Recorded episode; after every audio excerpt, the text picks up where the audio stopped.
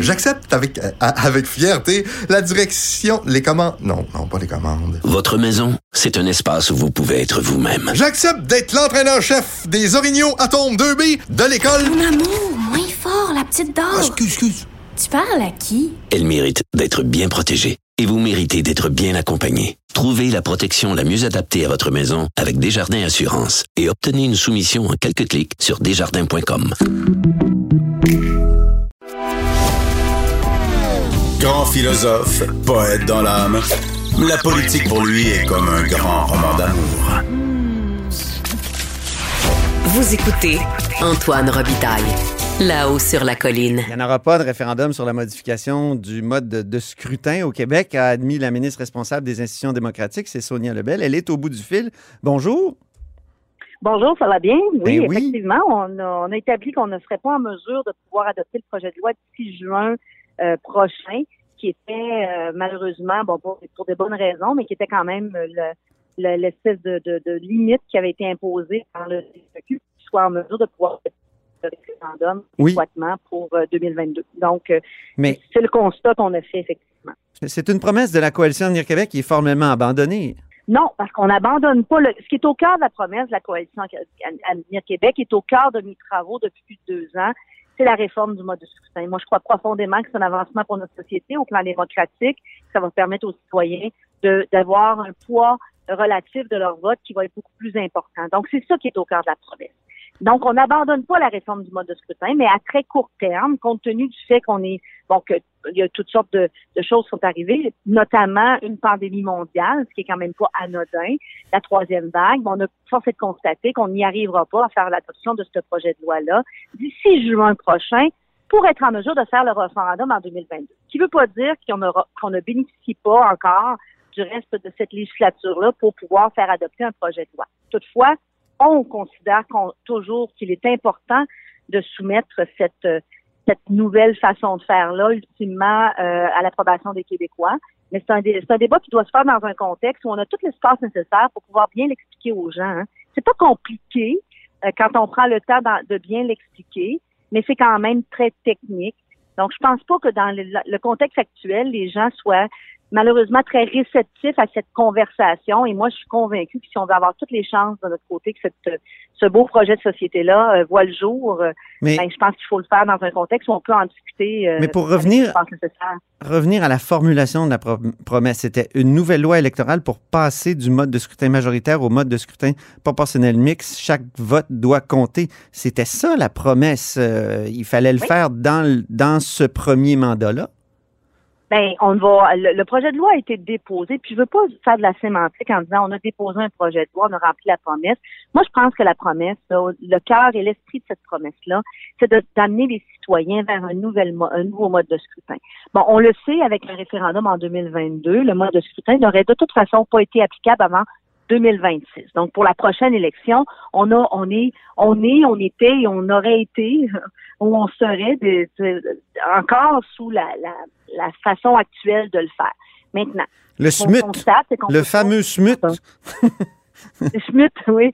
le système, euh, système, c'est quoi donc, c'est quoi donc déjà? Euh, Ouais, ben, le système actuel, là, euh, je- je- je. Scrutin majoritaire uninominal à un tour. Voilà, le SMUT. Exactement. Merci beaucoup. On euh, demeure des smutiens. Tellement dans mon système, euh, mon système de proportionnel mix maintenant que j'en oublie l'appellation du système actuel. Mais effectivement. Donc, mais par contre, ce qu'on a constaté, là, parce qu'on avait ce délai qui nous, qui nous pendait au-dessus de la tête pour avoir le référendum en 2022 en même temps que l'élection.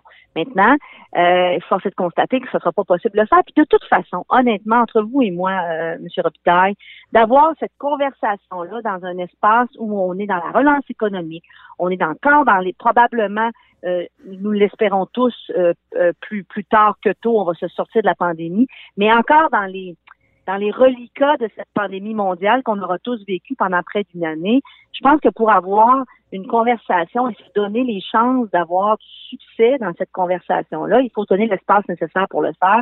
Et moi, je suis intimement convaincue que d'avoir un référendum en 2022, dans le contexte actuel, ben, il fallait, il fallait prendre, il fallait constater que ce n'était pas adéquat. Pour- Ça, c'est, et moi, et Ouais. vous parlez, et vous parlez à quelqu'un qui, qui est convaincu que cette réforme-là, elle est, elle est, elle est positive là, pour Pourquoi, les Québécois. pourquoi les citoyens ne seraient pas réceptifs à, à- On n'est à pas- discuter de ça parce qu'il y a une pandémie? C'est, quel est le, le rapport ou l'empêchement lié à la pandémie? Ben non, ben, ben, peut-être que je me suis mal exprimée quand je parle d'être réceptif. Là, je, je sais que je parle à quelqu'un dont la langue française est, est, euh, la, la force, mais ce que je veux dire, c'est que ça prend quand même un espace.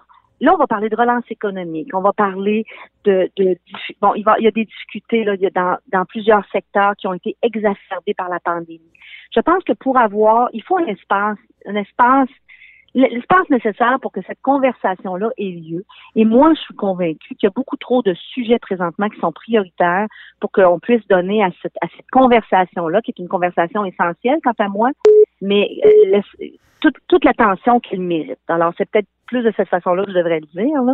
Est-ce Ben, que- C'est vrai que le réceptif était tendancieux, il tendait à, à supposer qu'il ne l'était pas à l'inverse, mais euh, je parle d'espace pour avoir une conversation là, euh, de façon adéquate. Vous auriez pu scinder le projet de loi, puis dire on va, on va faire euh, le, référendum au moins. Ou, il me semble qu'il y aurait eu plein de moyens. là. Il y a aussi le Parti libéral qui me dit qu'il y avait quand même du temps parlementaire pour, pour adopter ce projet de loi-là. Ben, je suis un peu, en tout cas, je suis un peu surprise de la, de la, de la réaction du Parti libéral, qui est un de ceux qui s'oppose au projet de loi. Euh, il fait son travail d'ailleurs, mais il s'oppose au projet de loi.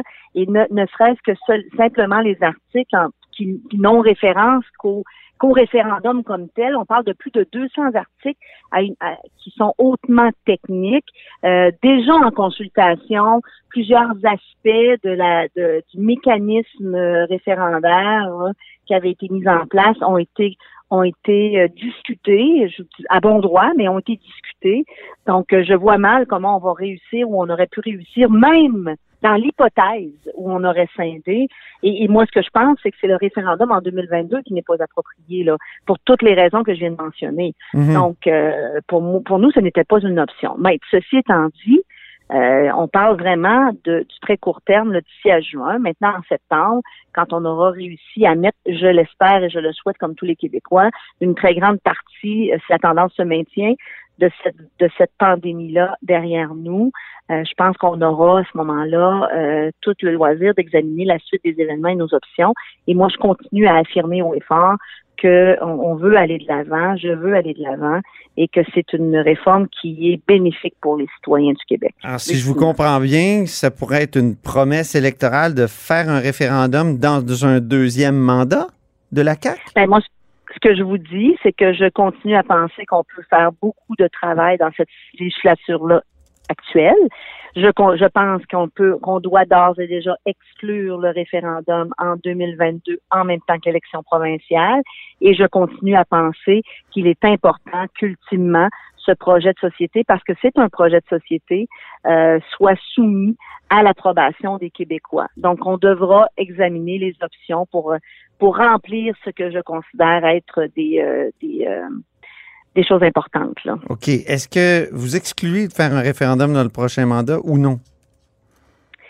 Je pense qu'on doit examiner toutes nos options. Je n'exclus rien, je ne me commets pas, je n'inclus rien. Je dis juste qu'on doit examiner toutes nos options, mais que je continue à penser qu'on doit soumettre cette euh, ultimement ce projet de société-là euh, à l'approbation des Québécois. Euh, Ouais. et je pense qu'on a un beau projet sur la table. C'est drôle. J'écoute votre réponse, Sonia Lebel, puis ça me fait penser à Franck Zampino devant la commission Charbonneau. Je ne confirmerai pas non plus que je ne pourrai je pas l'exclure. Hein? C'était devant vous, ça, je pense qu'il a dit ça. Ouais, ben c'était une réponse magnifique d'ailleurs dans les circonstances. je me souviens qu'elle m'avait, vous direz, laissé sans mots. Oui.